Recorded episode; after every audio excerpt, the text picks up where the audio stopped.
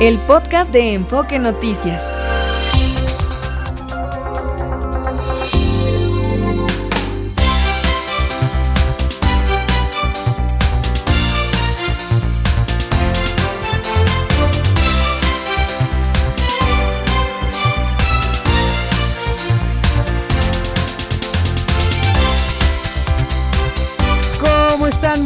Buenas tardes, qué gusto saludarles en este jueves 8 de febrero, aquí iniciando la segunda edición de Enfoque Noticias desde la capital de la República Mexicana con mucha información, pues ya saben. Para eso estamos aquí. Ayer en Zacatecas, eh, además del asesinato de Juan Carlos Pérez Guardado, director de Desarrollo Social de Fresnillo y cuñado del senador Ricardo Monreal, les informaba de esto ayer. Bueno, pues además fueron asesinados Cecilio Murillo, hermano del presidente municipal de Sombrerete, y José Luis Olvera Fraga, un empresario de ese mismo municipio, de un empresario frijolero de ese mismo municipio. Estamos hablando de Zacatecas. Luego hubo un enfrentamiento entre policías y civiles armados en Huejúcar, Jalisco. Dos uniformados muertos. Y en Iguala, masas. Eh, eh, eh, bueno, son cosas, es cosa de todos los días. Fueron asesinados el exfiscal de recuperación de vehículos de la Fiscalía Estatal, Julio César Cruz, y el exagente del Ministerio Público Federal Víctor Alonso Mendoza Castillo. En Tijuana fue asesinado el cantante de corridos tumbados Jesús Norberto Cárdenas Vázquez, era conocido como el Chuy Montana. Lo mataron y muy feo. Bueno, vamos a otro asunto. El presidente Andrés Manuel López Obrador reconoció que los grupos delincuenciales se aprovechan del aislamiento que se tiene en varias zonas de Chiapas para tener corredores para el tráfico de droga, lo que ha generado la violencia y enfrentamientos entre grupos rivales. Dijo que antes no había esos problemas en la Sierra de Chiapas. Qué bueno que se está dando cuenta el presidente que antes no había eso. Esto empezó a raíz de la actual administración, que por cierto, se sabrá el presidente López Obrador que el actual gobernador de Chiapas, Rutilio Escandón, es de Morena. Antes que este gobierno en Chiapas se vivía en paz, se podría, la gente que ahí vivía vivía en paz y se podía turistear en paz. Ya no. Dice, antes no había esos problemas, porque ahora a quién le van a echar la culpa.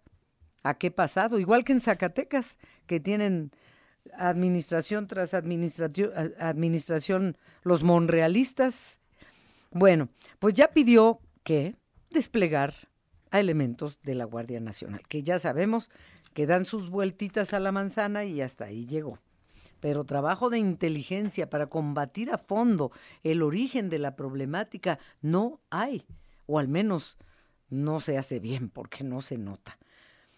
Y desde hace, eh, ahora sí que, como dice el dicho muy mexicano, éramos muchos y parió la abuela, desde hace más de 24 horas se registran fallas en el sistema de aduanas de la frontera norte del país. Es gravísimo esto, pero el SAT, porque esto depende del sistema de administración tributaria, dicen, pues ya lo estamos arreglando, pues ya lo estamos viendo, pero no tienen idea lo que esto representa la Agencia Nacional de Aduanas México eh, dijo que están realizando una evaluación integral del sistema para procesar el despacho de mercancías, porque el flujo de mercancías está detenido y afecta a los exportadores que están exigiendo una pronta solución ante las pérdidas que ya son millonarias. Cada día el sistema aduanal, ahora, bueno, en las horas que lleva ya un día, impacta a todas, todas, todas las cadenas de suministro. Pero estamos hablando también de productos perecederos. Productos perecederos que vienen en transportes con refrigeración. ¿Cuánto pueden aguantar? Por ejemplo, carne, frutas y verduras. El Consejo Mexicano de la Carne, perdón, urgió a que se normalice el flujo de mercancías porque varias plantas están parando operaciones por falta de materia prima, porque eh, este Consejo Mexicano de la Carne informa que no somos autosuficientes en el consumo de carne de puerco, por ejemplo, ni tampoco en el consumo de pollo ni de res. Entonces lo importamos, pero ahí están ahí están, sin poder ingresar a México, porque hay fallas en el sistema de aduanas de la frontera norte del país. Hay varias plantas que están parando operaciones porque no hay materia prima. Los que no son productos perecederos nada más tienen 24 horas esperando pasar, en largas filas de kilómetros. Pero los perecederos, bueno, vamos a ver qué termina diciendo el sistema de aduanas y el SAT. Por primera vez en 20 años México desplazó a China como el principal exportador de mercancías a Estados Unidos.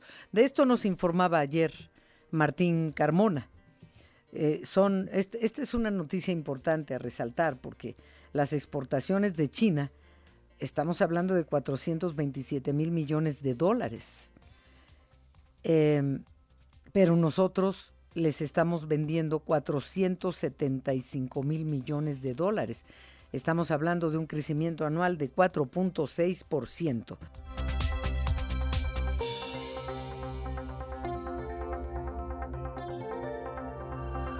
El INEGI informó que en enero el índice nacional de precios al consumidor aumentó 0.89% con una tasa de inflación anual de 4.88%.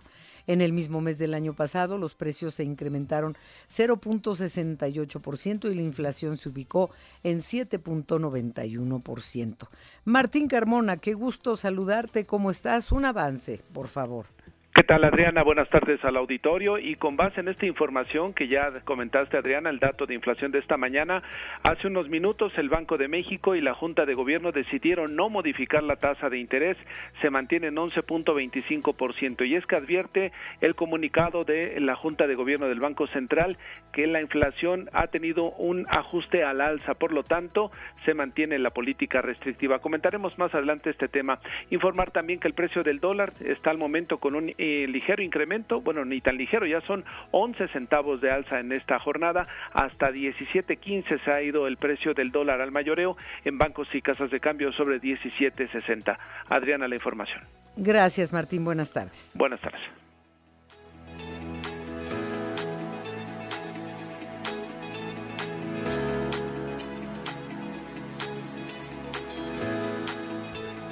Esta información tiene que ver con pues eh, nos responde a preguntas en relación a por qué tanto frío o por qué tanto calor o por qué tanta sequía.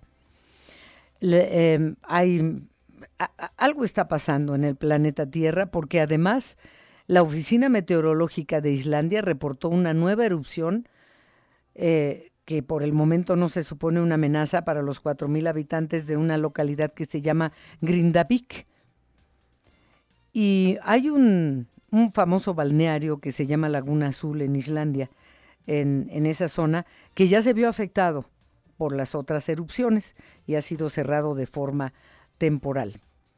Y, bueno, a propósito también de, del, del, mal clima, autoridades sanitarias de Francia informaron que más de 5.000 personas murieron por el calor del verano pasado.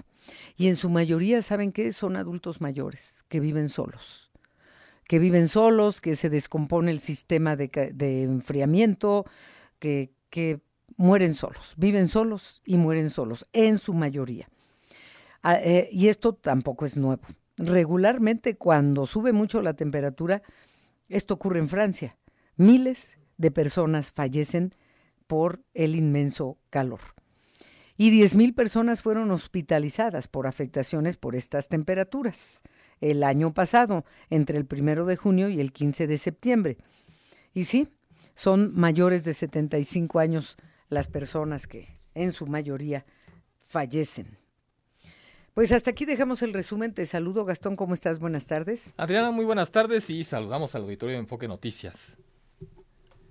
Estamos listos, Adriana. sí, ¿cómo podemos estar en contacto? Por favor, pónganse en contacto con nosotros a través de nuestras redes sociales. Ubíquenos como Enfoque Noticias en X, en Facebook, en TikTok y en YouTube.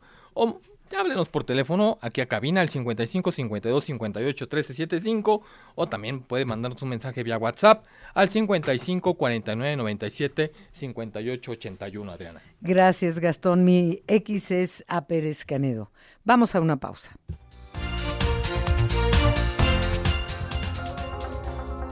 Vamos a Sinaloa, porque cuando hablamos que el sistema Kutsamala está a 39% de su capacidad, pues ya sabemos que no solo es en este punto del país donde, donde estamos a punto de quedarnos sin agua, hay lugares en los que ya.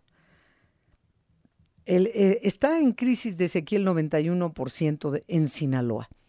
Las presas en Sinaloa, que se le considera eh, uno o el más importante granero en el, en el país, que, es el principal productor de jitomate, por ejemplo, y de otros productos, pues eh, están sin agua. No había habido una sequía de este tamaño hace 29 años allá en Sinaloa. Pero, ¿qué dicen los agricultores? ¿Qué dice el gobierno del estado? Estela García, buenas tardes, te escuchamos desde Sinaloa. Buenas tardes, Adriana, a ti y a todo el auditorio. Pues efectivamente, como lo comentas, el estado de Sinaloa actualmente está en fase crítica por la sequía, con el 91% del territorio afectado y las 11 presas al 22.8% de su capacidad de conservación. De hecho, la Comisión Nacional del Agua pues está informando que ya se tiene que restringir el uso del agua para poder cuidar lo que sería el consumo humano. Y ellos pues está hablando el gerente técnico del organismo de Cuenca Pacífico Norte de la Conagua quien dice que además en los próximos tres meses no se esperan lluvias y el agua, el consumo, pues está avanzando muchísimo. Comentarte que al principio de año, el día primero de enero, estaban las presas al 30%, hoy estamos al 22%, así de drásticamente está bajando el nivel y los municipios con sequía, pues están Nabolato, Mostura, Badiraguato, Culiacán, que es la capital del estado de Lota, pero hay cinco en particular que tienen sequía excepcional a donde están llevando agua en pipas, que son Concordia, Choice, El Fuerte, Mazatlán y San Ignacio. Estos municipios están enfrentando sequía excepcional, la sequía más fuerte que se puede vivir en este momento, y es que también el sistema de presas se encuentra muy abajo con decirte que la presa más grande de Sinaloa, que es la Luis Donaldo Colosio de la Huites, está ahorita al 15%, mientras que la segunda más grande se encuentra al ahorita al 20%. Entonces estamos hablando de sistemas muy grandes que tienen el mínimo ahorita solamente para el consumo humano y están llamando justamente por el tema de la sequía a reducir este consumo. Tú lo comentas, el municipio de Sinaloa, el estado de Sinaloa tiene municipios productores de tomate, maíz. El maíz, por ejemplo, se redujo la, eh, la siembra 55%, es decir, de 520 mil hectáreas que se establecieron el año pasado, este año solamente se establecieron alrededor de 320 o 290, todavía faltan 30 mil hectáreas por verificar si están establecidas o no, porque la reducción del agua fue impresionante. Sinaloa ya no es el granero de México, ahorita es Jalisco quien está produciendo más granos, mientras que el estado de Sinaloa está enfrentando una de las peores sequías en toda su historia. Qué lamentable situación en Sinaloa. Gracias, Estela García. Buenas tardes. Buenas tardes. Es para que nos vayamos preparando, porque esto también representará carestía y precios más altos. Ahora vamos a Hidalgo, porque también en Hidalgo la situación está bastante crítica. El gobernador Julio Menchaca dice que se están agotando las fuentes de abastecimiento de agua. Verónica Jiménez, te escuchamos desde Hidalgo, por favor. ¿Cómo estás, Adriana? Muy buena tarde. Buena tarde también al auditorio de Enfoque Noticias. Pues efectivamente, el gobernador Julio Menchaca ha lanzado una advertencia que si el año pasado fue difícil debido a la sequía, este año será mucho más complicado, Adriana, por lo que su gobierno ya trabaja en estrategias para enfrentar el periodo de estiaje. Apuntó que las fuentes de abastecimiento de agua se están agotando. Ante ello, como parte de las acciones que ha emprendido su gobierno, se encuentra la renovación de una línea de conducción de alrededor de 15 kilómetros con tecnología de punta, con lo que se suplirán las viejas instalaciones a las que no se les daba mantenimiento eh, durante muchas décadas, además de que los materiales que actualmente dan servicio incumplen con las normas oficiales al ser de asbesto o cemento, lo que genera desde luego enfermedades. Vamos a escuchar qué fue lo que dijo el gobernador ante pues estos riesgos que ya se viven incluso en Pachuca donde pues la Comisión de Agua y Alcantarillado ha tenido que candear el agua, Adriana. Vamos a escuchar al gobernador. Tema que en donde desafortunadamente en el país y en el Estado vamos a enfrentar. 2023 fue muy difícil y 2024 va a ser mucho más complicado. Nosotros estamos tomando las medidas que nos corresponden. Es un recurso vital, pero finalmente las fuentes de abastecimiento están siendo agotadas. Pues Adriana, solo comentarte que el año pasado, en el primer eh, año de gobierno de Julio Menchaca, se invirtieron 1.500 millones de pesos para fortalecer el sistema hídrico de la capital de Hidalgo y la zona metropolitana. Son 18 municipios los que conforman eh, esta zona metropolitana y donde pues se tiene que abastecer de, de esta agua tan vital para la supervivencia humana y donde vemos que, bueno, pues la sequía está golpeando y las presas de Hidalgo pues también están sufriendo una sequía terrible, Adriana. Gracias, Verónica Jiménez. No podemos inventar agua. ¿De dónde la vamos a sacar? Pues cuando llueva, porque si no, no. Gracias, Vero. Muy buena tarde. Buena tarde. Los deportes con Fernando Espinosa.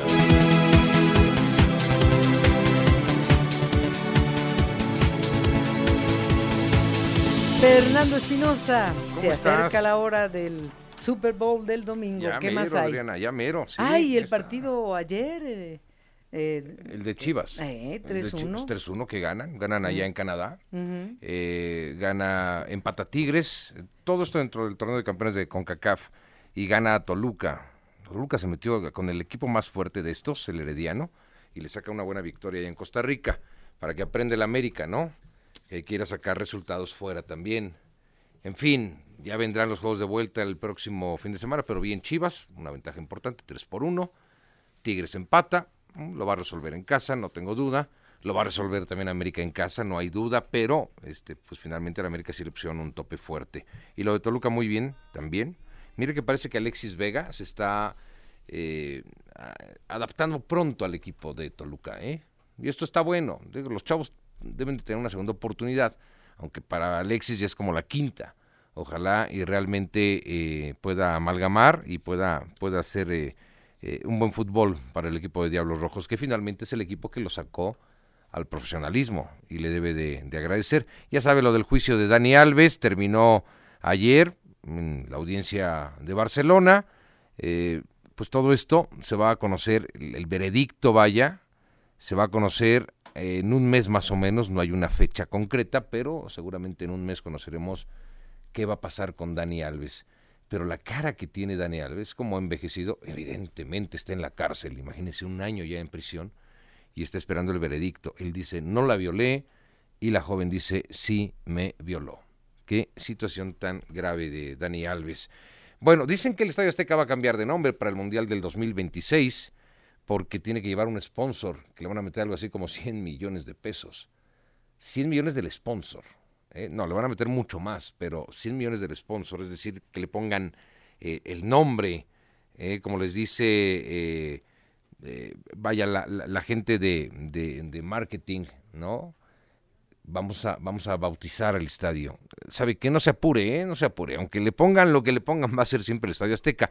Cuando murió Guillermo Cañedo de la Bárcena, don Guillermo Cañedo, que es realmente el que nos acercó mucho a la FIFA, fue vicepresidente de la FIFA, no llegó a ser presidente de la FIFA porque realmente no quiso ser presidente de la FIFA, pero es el que trajo el Mundial del 70, es el que colaboró todo para el Mundial de México 86, y entonces decidieron cambiarle al Estadio Azteca el nombre. Entonces era, ¿a dónde vas a ir al estadio Don Guillermo Cañedo de la Bárcena? No, hombre, el Estadio Azteca, ese ya no cambia, es, es, histórico. Pero sí le van a poner un nombre y seguramente después del Mundial traerá ese nombre, lo verá en la parte alta del estadio porque no pueden utilizar nombres durante el Mundial. Por eso los estadios, el de Chivas, tiene una marca de, de estos este, productos de, de aceites y demás para autos, eh, de petróleo y todo esto, se lo tienen que quitar. El estadio de Monterrey puede llevar el mismo nombre del estadio Azteca. Insisto, todavía está en veremos, pero tienen que quitarle ese nombre. No puede tener un anuncio arriba. Tiene que traer eh, o marca de FIFA o no llevar marca de FIFA. Entonces seguramente serán Estadio Azteca, Estadio Monterrey y Estadio eh, el Estadio de, Guadalajara. Seguramente así los van a llamar, porque no pueden llevar un nombre. No como eh, los estadios de Estados Unidos, ¿no? Levi's Stadium, en fin, cualquier estadio tiene un nombre de un patrocinador, de un sponsor, que luego lo cambian. Eh, por ejemplo, el estadio de Miami es el Hard Rock Stadium, Ahora, pues, el mítico Joe Robbie. Eh, esto de los nombres está bien interesante. Todo lo que tiene que ver la mercadotecnia en, el deporte es verdaderamente fantástico. ¿Sabe que Alejandra Valencia venía a México, la arquera mexicana, eh, una de las máximas glorias que tiene hoy el deporte? Va y gana en todos lados, esa es una realidad. Está calificada a los Juegos Olímpicos, tiro con arco, y venía de Hermosillo a México. Y bueno, ¿qué le parece si la escuchamos y ahora, ahora lo platicamos, no? Alejandra Valencia. ¿Qué es? Es un arco. ¿Requiere manejo, eh, cuidado en su manejo? Sí. Entonces, por eso lo firmé, porque sí requiere de mayores cuidados para su manejo. Entonces, cuando llegué aquí, llegó roto de aquí y bombacho de acá. Y está en arco que es mi arco con el que compito. Es el arco con el que voy a las Olimpiadas a competir y se lastimó por el mal manejo. Cuando vine aquí a, las, al, a, pues, a lo del servicio de equipaje me mencionaron que como está firmada la etiqueta, ellos se deslindan de todo, aunque, firma, aunque la etiqueta dice que se tiene que manejar con cuidado. Bueno, pues que venía en Aeroméxico y que no le, le, lastimaron su arco. ¿Sabe qué? Olvídese lo que cueste un arco, es su arco, es con el que ella trabaja siempre. Y, y pero Aeroméxico pues que no se queda ser responsable, porque firmó ella y está sellado. Pues trae un hoyo. ¿Cuántas veces le han hecho a usted un hoyo en la maleta? ¿No? Varias veces. Sí. De estos que ni siquiera... O, o a mí me, me, la, me, la, han abierto y se llevaron unas toallas y, y una pistola del pelo y la volvieron a cerrar. Sí, no. O sea, es impresionante. Y, y en este caso... No en Aeroméxico. Que, no en Aeroméxico. No. no. lo de Alejandro Valencia sí fue en Aeroméxico. Es que notas por las fotografías que están en su, en su eh, Twitter ¿Sintieron algo? Social, se ve, se ve, no, se ve el, el arrastre en, en, el cemento. Se ve este todo luido, digamos, Ah. es de lona la maleta y se ve toda luida. Pero pues te llevas el arco, ¿no? Y eso pues pues no, un arquero y un deportista Dijeron, y una ¿para persona qué nos sirve esto? Creíamos bien. que era algo, un arma. Sí, imagínate. Terrible. Qué pena. Bueno, pues los deportes presentaron las medallas del París, uh -huh. oro, plata y bronce. Uh -huh. Van a traer esos colores. Nunca han sido ni de oro, ni de plata, ni de bronce. No, Simplemente pero... traen ahí una pintadita. Uh -huh. este, ¿Sabes qué van a traer metal, Adriana? Original de la Torre Eiffel. De ¿Para parte. hacer las medallas? Sí, para hacer las medallas. Van a traer y van a dejar mocha de la, la, Torre Eiffel. Es okay. lo que digo, nada más no agarren una de las patas, ¿no? Porque si no, este, que se vayan a la cima. Pero sí a la van a no, en la punta original. hay antenas, sí. Hay antenas, sí, sí. Es, es, de radio y comunicaciones sí, y todo sí, eso, sí. restaurante y todo eso. Sí, también en el primer piso hay un restaurante. ¿Vamos? Mm, este fin de semana no, pero para el próximo. El siguiente. Gracias, Adriana. Buenas tardes. a ti, Fernando Espinosa. Gracias. Queremos agradecerle a nuestro hermoso auditorio, porque aunque ya habíamos despedido ayer esta segunda edición de Enfoque, la gente siguió curioseando, Gastón, en esa imagen tan, tan tierna pero tan a, alarmante uh -huh. de, del oso durmiendo sobre un iceberg, eh, tomada por una fotógrafa británica, Nima Sarikan, que ganó el concurso de fotografía del Museo de Historia Natural de Londres en Reino Unido con esa foto. Cama de hielo le pusieron. Cama de hielo. Pues sí, pero a estas alturas, si se pasó la fotógrafa tres días buscando un oso sí, y lo encuentra así, quién sabe, ese iceberg ya no está ni el oso. No, claro. Ya es un recuerdo. De, sí. de, un, de, especies en peligro de extinción. Sí, lo, lo, preocupante es que puede ser un recuerdo de ambos, no solo el iceberg como sea se derrite, lo entiendo, pero los osos están muriendo con ello. Porque ¿no? se derrite el iceberg. Exactamente. Eh, qué lamentable. Pues gracias porque hay gente que, que sigue buscándola, curioseando, compartiendo, reproduciéndola. Eh, gracias, son varios miles y nos da mucho gusto. ¿Y qué más tenemos ya para la pausa? Por favor, Gastón, de nuestro auditorio. Claro que sí. Adriana te, te, eh, nos escribe Nico New, dice que ya está listo escuchando las noticias y dice Bravo, que es tu Nico. paisano. Nico New. Ay, mi paisano, sí es cierto. Que es Nico New. Y queremos agradecer ahorita a toda la gente que ha estado interactuando con la fotografía. Entre ellos está Nico New, Oscar Oscarín, Beatriz Febres Cordero, Liliana Alue, Luz Tucru, NL, Liliana Silva, Tucru, Lili Silva, Alberto Vázquez, Lidia B., Fat Alidad, Marco Cruz, Sergio S. y Verónica Schner, que específicamente muchos de ellos han estado eh, visitando nuestra foto y dándole divulgación. Sí, porque no, no solo a... por la belleza, sino por el amplio significado que conlleva. Todo eso, tienes razón. Primero, ay, mira qué ternura, y cuando ves la realidad, sí. este Pero no te vayas a, mencionar a los más, a los miles, ¿eh? No, por favor. No, no, no, no. podría, pero no hay unas cuantas horas. No, no, vamos, vamos. Digamos que no es falta de cortesía, sino falta de tiempo. Exactamente, pero de todas maneras les agradecemos enormemente que nos escuchen, que, que, que, interactuemos, que estemos en contacto.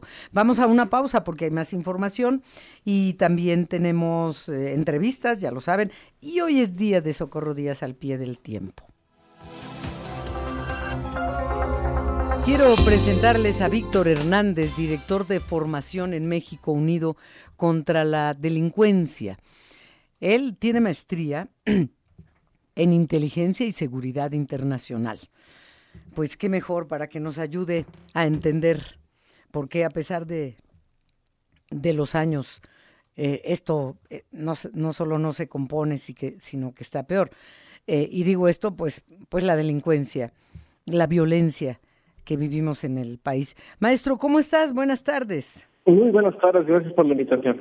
Al contrario, eh, ¿puedes eh, presentarnos, por favor, eh, las cifras más recientes que, que, que, tienen ustedes en México Unido contra la delincuencia? Pero más allá de los números, que son peores cada año con el presidente que haya estado desde Calderón, Peña Nieto y ahora con López Obrador, entender ¿por qué lo que parecía una solución, que fue primero medio militarizar al país y ahora acabar de militarizar y empoderar en todos los rubros que sea posible al ejército, como lo ha hecho el presidente López Obrador, eh, ¿por qué parece que la medicina nos ha caído tan mal cuando parecía que era la solución? ¿Por qué, Víctor? Bueno, pues en su momento la salida del ejército a las calles eh, se justificó como una medida de urgencia, en el entendido de que una reforma más profunda a las policías y a las fiscalías iba a tomar mucho tiempo, pero la realidad es que la intervención del ejército en labores de seguridad pública ha ocupado ese mismo lapso de tiempo. Estamos hablando de 17 años que en lugar de haberse aprovechado para esa reforma policial que llevaba pendiente desde hace décadas, eh, pues en realidad eh, pues nos quedamos solamente con el paliativo, con el parche, y digamos hay dos preocupaciones operativas sobre los resultados de esta estrategia. Específicamente en, materia de homicidios, eh, la intervención de Fuerzas Armadas en las calles no solo no reduce la violencia homicida, sino que la incrementa. estudios como el del programa de política de drogas del CIDE han documentado que municipios donde se despliegan las Fuerzas Armadas llegan a incrementar los homicidios hasta en un 11%, no porque haya demasiadas balaceras o porque haya una letalidad excesiva del ejército en términos de cuántas personas abate, sino porque eh, suelen desordenar de forma caótica el mundo criminal. Eh, son intervenciones toscas, intervenciones que en varios periodos han estado enfocadas en descabezar, pero no en desmantelar organizaciones criminales.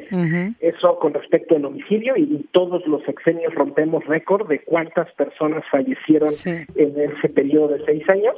Y luego en delitos distintos del homicidio, eh, llámese robo a transporte público, eh, fraude, ciberdelitos, lo que nos dice la encuesta nacional de victimización es que en los últimos años no ha habido un incremento marcado de estos delitos, pero tampoco ha habido una disminución.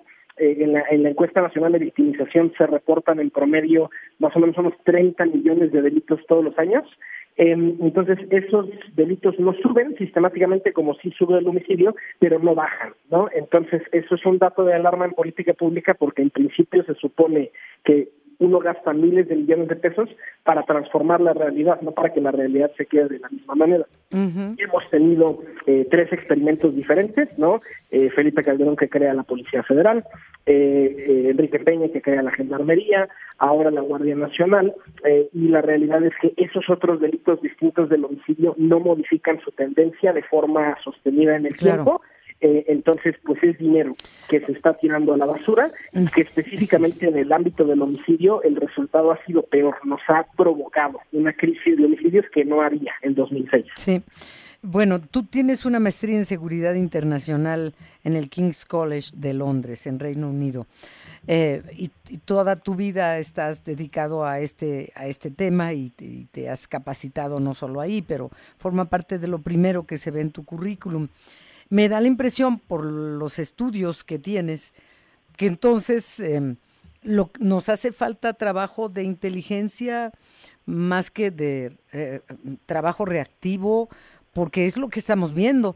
Ya hay muertes, enfrentamientos, lo que pasó aquí en el Estado de México, que los mismos pobladores, eh, qué horrible cómo se enfrentaron con, con, con, con quienes eh, les cobraban derecho de piso hasta que se hartaron porque las autoridades no hacen nada, etcétera. Eh, y, y, llegan después, a, yo lo digo aquí de, de broma, pero es en serio, dan vueltitas el ejército, la Guardia Nacional y se desaparecen y el problema persiste. Entonces, es correcto. Está ampliamente documentado que la estrategia de los patrullajes aleatorios no tiene ningún efecto en reducir la ciencia delictiva. Puede funcionar a lo mejor como una estrategia para darle tranquilidad a nivel psicológico a la ciudadanía, que vean las patrullas o que vean a las Fuerzas Armadas en la calle, pero en realidad pues es un juego de adivinanzas. Lo mismo pasa con los retenes. De poco sirve tener retenes eh, de forma aleatoria solo con la esperanza de de pronto hacer algún, eh, incautar eh, armas o droga en alguno de estos puntos de revisión. En, en efecto, el, gran problema de la estrategia es que está federalizada. la única corporación que sí tiene por default presencia en los municipios es la policía municipal. De hecho, estadísticamente, la mayoría de las llamadas al 911, el primer respondiente suele ser algún agente de la policía municipal. Entonces, el problema de la federación, sea la corporación que sea, eh, sea un despliegue de la Policía Federal o de la Gendarmería o de la corporación que le llamemos, es que pues suele ser temporal, eh, se despliegan dos o tres años alguna entidad que tiene alguna crisis de inseguridad, pero después se tienen que redesplegar a alguna otra comunidad y eso es algo incluso propio del diseño de las Fuerzas Armadas.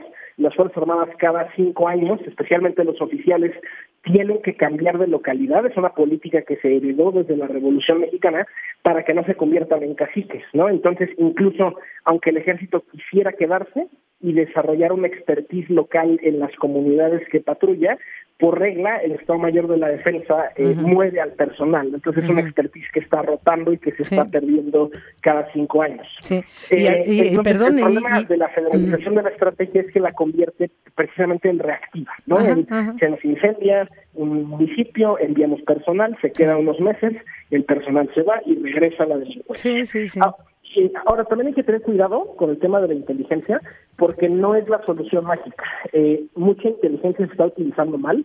Eh, nos dice, por ejemplo, Guacamaya Leaks, que hay muchos políticos y prominentes personajes que la Sedena tiene desde hace años ubicados como presuntos delincuentes y que no se judicializan esas carpetas de investigación, sino que se judicializa a conveniencia y la inteligencia no es la solución mágica. Claro que es un componente importante, pero siempre vamos a necesitar de personal en el terreno, que es el que hace que las cosas ocurran. Sí, tienes razón. Y mientras las, de, las policías municipales y estatales desapareciendo o siendo cooptadas por la delincuencia. Pero bueno, ya, nos pones este panorama claro para entender por qué vamos de mal en peor.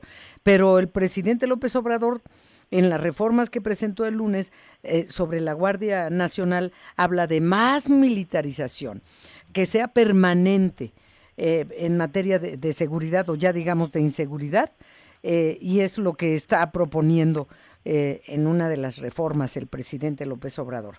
O sea, que más medicina de la que nos sigue haciendo daño. ¿Cómo ves tú? Tú ya la analizaste, tú viste ese punto, te escuchamos. Hay, hay, hay mucha necedad, hay, hay poco aprendizaje después de 17 años de guerra contra el narco eh, y hay que ver solamente los saldos. Eh, en el sesión del presidente Felipe Calderón se entregaron 120 mil homicidios en total, eh, Enrique Peña entregó 150, ahorita vamos con el ritmo actual a cerrar más o menos en 200 mil homicidios este sexenio y es muy curioso que a pesar de que el ejército puede fracasar sexenio tras sexenio en su promesa de dar paz a los ciudadanos, eh, lo que ocurre no es un castigo, sino que al contrario hay como premio más facultades, más presupuesto, más atribuciones. Y la reforma que ahorita eh, se, se acaba de presentar al Congreso tiene dos problemas. El primero es que es un refrito de la reforma que ya rechazó la Suprema Corte, la del año pasado, y que de hecho se tuvo que haberle dado efecto esa sentencia el primero de enero de este año y el gobierno simplemente ignoró por completo la orden de la Suprema Corte. Eh, y dos, hay un problema de que incluso profundiza esa militarización de la Guardia Nacional que se planteaba desde el año pasado. A ver, lo primero que hay que decir es la Guardia Nacional ya es militar. la Guardia Nacional no existe más que en el nombre. Eh, son es un, conglomerado de soldados y sí. disfrazados de policía. Y no está bajo mando civil. Las vacantes, todo eso es cerebra. No está bajo mando civil, maestro Víctor no, Hernández. a ver, la realidad es que Rosicela Rodríguez, Alfonso Brazo fungieron como el rostro civil, pero las decisiones de la Guardia Nacional siempre se han tomado en el edificio de Lomas de Sotelo, que es el cuartel general del Ejército y Fuerza Aérea, y eh, lo único que está haciendo esta reforma es quitarnos las máscaras y reconocer de jure lo que ya es una realidad de facto. Ahora, hay un grave problema. El presidente está optando por la estrategia de si la Suprema Corte tumbó la reforma por ser por ser inconstitucional, el camino es muy fácil. Entonces reformemos la Constitución. El problema no va a terminar ahí. La militarización de la seguridad pública no solo es inconstitucional, sino que es inconvencional.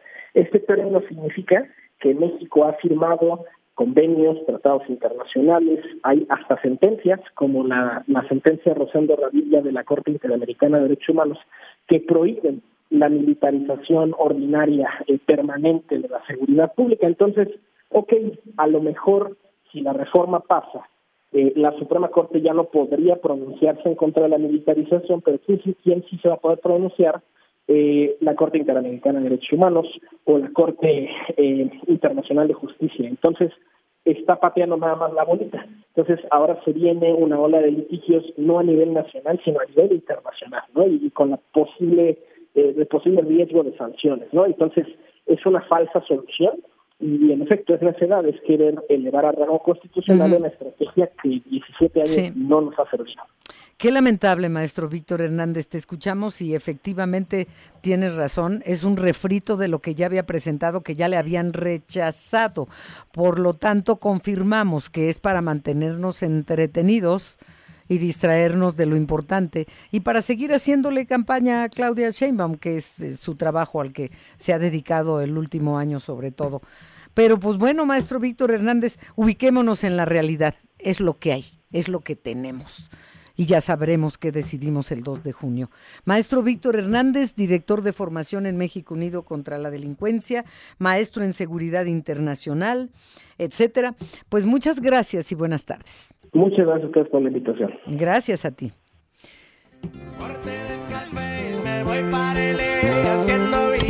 por todo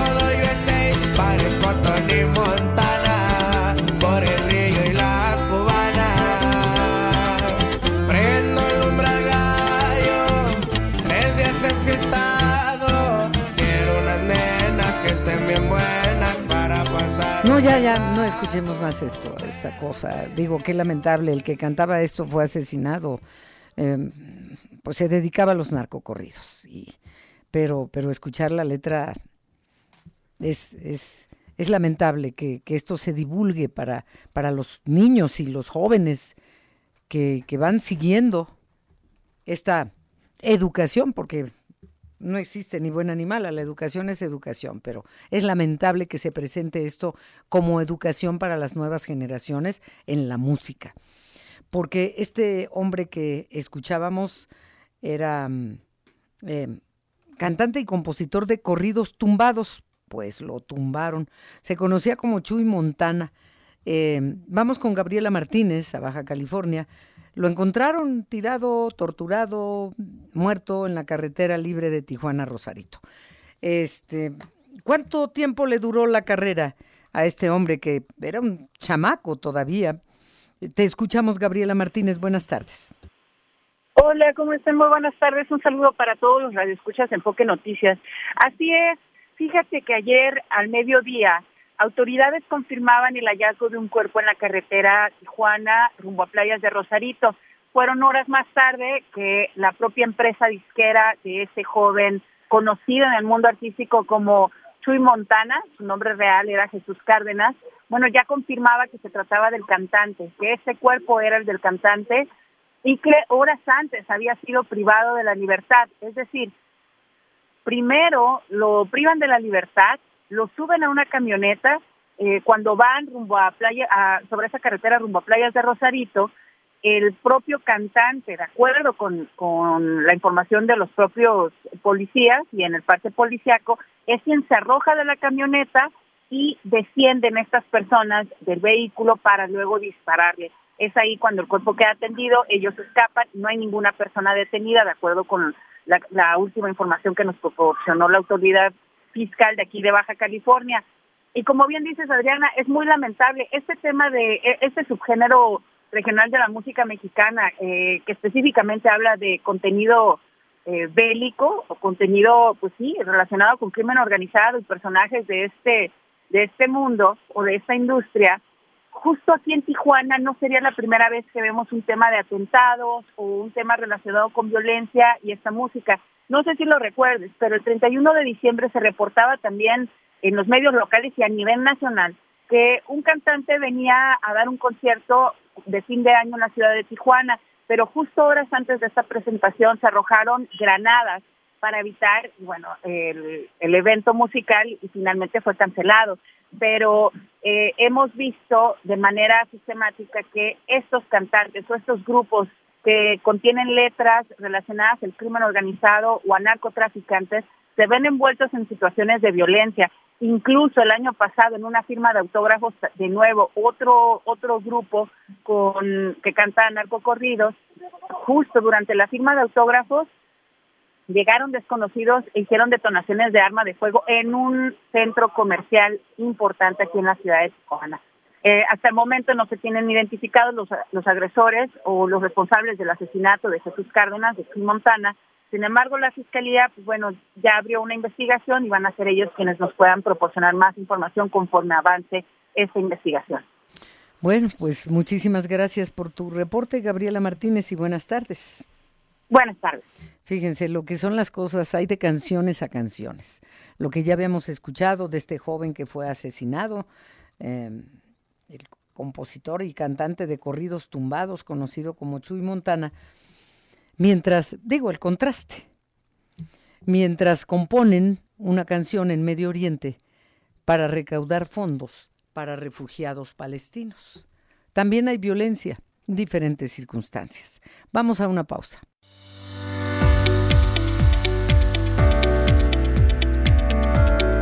Al pie del tiempo con Socorro Díaz. Querida Socorro Díaz, buenas tardes tardes, querida Adriana.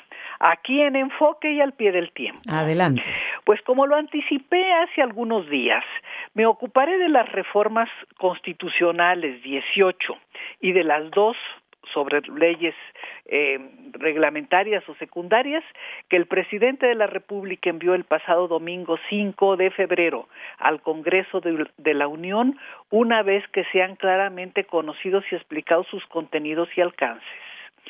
El objetivo quedó claro el martes pasado, cuando el propio mandatario dijo en la mañanera que el motivo central de este manojo de cambios jurídicos es asegurar la permanencia de la cuatro transformación en el poder, esto es, es de carácter electoral.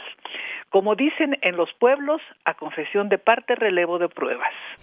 Hay interés en conseguir más votos para los candidatos a diputados y senadores de Morena, toda vez que hasta ahora, y ya con el carácter práctico de candidato oficial a la presidencia, Claudia Sheinbaum tiene, eh, según eh, una encuesta publicada esta semana por Covarrubias y Asociados, 57% de intención de voto, Xochil Gálvez 25% y Jorge Álvarez de Movimiento Ciudadano 4%. Dicen que no saben por quién van a votar el 14%. Con estos números, aunque los indecisos, el más débil de los contendientes y los simpatizantes de Xochitl se juntaran, no lograrían superar la intención del voto de la candidata del partido oficial. Así las cosas, el propósito presidencial eh, es ayudar a la elección de una mayoría parlamentaria para que su partido de la eh, para su partido de la que carece hasta ahora.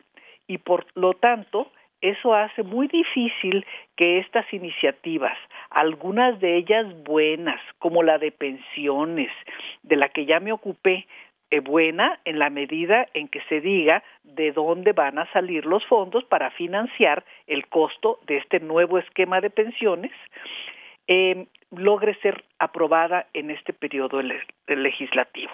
Se ve difícil la aprobación de iniciativas. Por lo tanto, hoy quiero referirme a temas ardientes y no precisamente al trágico incendio que ha destruido a una hermosa región de Chile con cientos de muertos y desaparecidos. Los temas, eh, los temas más difíciles y rasposos que enfrenta la relación de México y Estados Unidos son hoy el tema de la migración y el de tráfico de drogas sintéticas. El martes pasado se realizó en Palacio Nacional una reunión eh, encabezada por parte de la Casa Blanca de los Estados Unidos eh, por Elizabeth Sherwood Randall y por supuesto como anfitrión en Palacio Nacional por el presidente de la República eh, Andrés Manuel López Obrador eh, se hicieron acompañar de acuerdo a mucha información, por cierto, muy contradictoria que se ha publicado. Eh, en el caso de la representante de los Estados Unidos por el embajador eh, Ken Salazar y en el caso del presidente de México por la eh, secretaria de Relaciones Exteriores. La delegación norteamericana, enviada ex profeso por el presidente Biden, vino a tratar el posible cierre, en la primera reunión, el posible cierre de hecho de la frontera norte ante la oleada de migrantes que están cruzando la línea fronteriza sin que las autoridades mexicanas tengan la capacidad, eh, no sé si la voluntad, de frenar esa llegada de seres humanos procedentes de México, Centro y Sudamérica, el Caribe y prácticamente la mayor parte del mundo pobre, movidos por el hambre, las sequías, el desempleo, la miseria y la desesperanza. Es desgarrador ver y saber que entre esos miles de migrantes hay decenas de niños que viajan solos y a la buena de Dios. En el Congreso de Estados Unidos existió hasta el martes pasado una iniciativa de ley apoyada por el propio presidente Biden para cerrar de hecho la frontera con el aval de los legisladores republicanos, quienes condicionaron su apoyo eh, al presupuesto y um, apoyo para darle presupuesto al tema migratorio, al tema de Ucrania, de la guerra de Ucrania, su apoyo y la guerra de Israel, si los demócratas aceptaban destituir y someter a juicio al secretario de Seguridad Nacional, Alejandro Mayorkas, precisamente por su política en materia de seguridad fronteriza. Mm. Por se cayó. La idea compartida hasta el inicio de esta semana era eh, endurecer la política migratoria, cerrando la frontera si la cantidad de migrantes que logren pasar en un día a lo largo de una semana sobrepasa los cinco mil o si una eh, en, un, en una un solo día, en una sola jornada, hay ocho mil quinientos cruces. Qué bueno que por ahora se frustró este acuerdo entre demócratas y republicanos en Estados Unidos, porque la propuesta es irracional y detestable. Y no estoy a favor de la migración ilegal, pero sí en contra del caos que causaría una medida de esta naturaleza. Solo sé que todos los días cruzan la frontera niños y jóvenes mexicanos que van a las escuelas al otro lado, gente que vive en los pueblos fronterizos de México y va a trabajar todos los días este por las mañanas y regresa a sus casas por la tarde y que hay un movimiento permanente de transportistas que llevan productos legales a territorio estadounidense. No en vano, en 2023 México desplazó a China en la venta de, y exportación de productos comerciales a Estados Unidos. Sí, sí, ya confirmado ayer. Confirmado por todos lados, ¿eh? Una medida, una, realidad de esta naturaleza. Imagínate con ese movimiento transfronterizo cerrar la frontera. No, no, no. Y peor te cuento, Socorro, a poco antes de ir al aire contigo estábamos informando que hay problemas en, en las aduanas, en el cruce fronterizo, porque se le cayó el sistema al SAT. Entonces, eh, ahí hay varados miles de transportes con mercancías. Ay, no, es, es verdaderamente terrible. Fíjate que el expresidente Trump le decía a sus este, correligionarios, Mm. no sean estúpidos, no negocien, solo prohíban y cierren los cruces fronterizos. Mientras los demócratas recordaban al mismo tiempo haber expulsado a 460 mil personas en solo siete meses del año pasado, ¿no? Mira, este tipo de actitudes y de medidas no solo son racistas, sino fascistas. Sí. Hay una corriente de norteamericanos que dicen que los migrantes, entre comillas, envenenan la sangre del país, mientras otros, mientras Y lo otros dicen quienes sus eh, antepasados recientes fueron migrantes. Absolutamente, entre ellos el propio presidente Trump, cuya mamá era de familia de migrantes. ¿verdad? Así es. Bueno, hay una corriente también en Estados Unidos, este, como lo son los integrantes de la Unión Americana por los Derechos Civiles, que están recordando que el presidente Biden prometió legalizar la presencia laboral de 11 millones de indocumentados que están laborando y están en, hoy en el aire y en medio de la batalla. ¿Por qué? De la batalla por la contienda electoral en Estados Unidos. Al parecer, quienes vinieron del país vecino a presionar al gobierno mexicano solo regresaron en esta materia de migrantes con las diez propuestas del presidente López Obrador a favor de resolver a fondo el problema migratorio. La más importante, a mi juicio, es que se den los recursos que prometieron hace algunos años para impulsar el desarrollo económico y social en los países vecinos, desde México hasta Panamá y los países de las islas del Caribe. En materia de narcotráfico, las delegaciones de México, Estados Unidos y Canadá reunidas ayer miércoles en Palacio Nacional tuvieron resultados creo que más positivos, viables, dialogantes y ojalá que provechosos. Los representantes asumieron como propio el desafío de frenar el tráfico de fentanilo y drogas sintéticas de América del Norte coincidieron que ese tipo de drogas es una amenaza para la vida y la seguridad de mexicanos, estadounidenses y canadienses. En esta región mueren miles de seres humanos envenenados o asesinados a mansalva por los criminales que trafican con drogas, armas, dinero y amenazan a los estados nacionales, su soberanía y su capacidad operativa. Nosotros sabemos mucho del control que ejercen las bandas criminales en regiones enteras de México y de la imposibilidad de combatirlas solo con la fuerza de los gobiernos nacionales. Cooperar para la seguridad de América del Norte y de su población es una responsabilidad ineludible de los tres gobiernos. Tienes toda la razón. Muchísimas gracias, querida Socorro Díaz, al pie del tiempo. Gracias a ti, Adriana. Buenas Un abrazo. Igualmente. El podcast de Enfoque Noticias.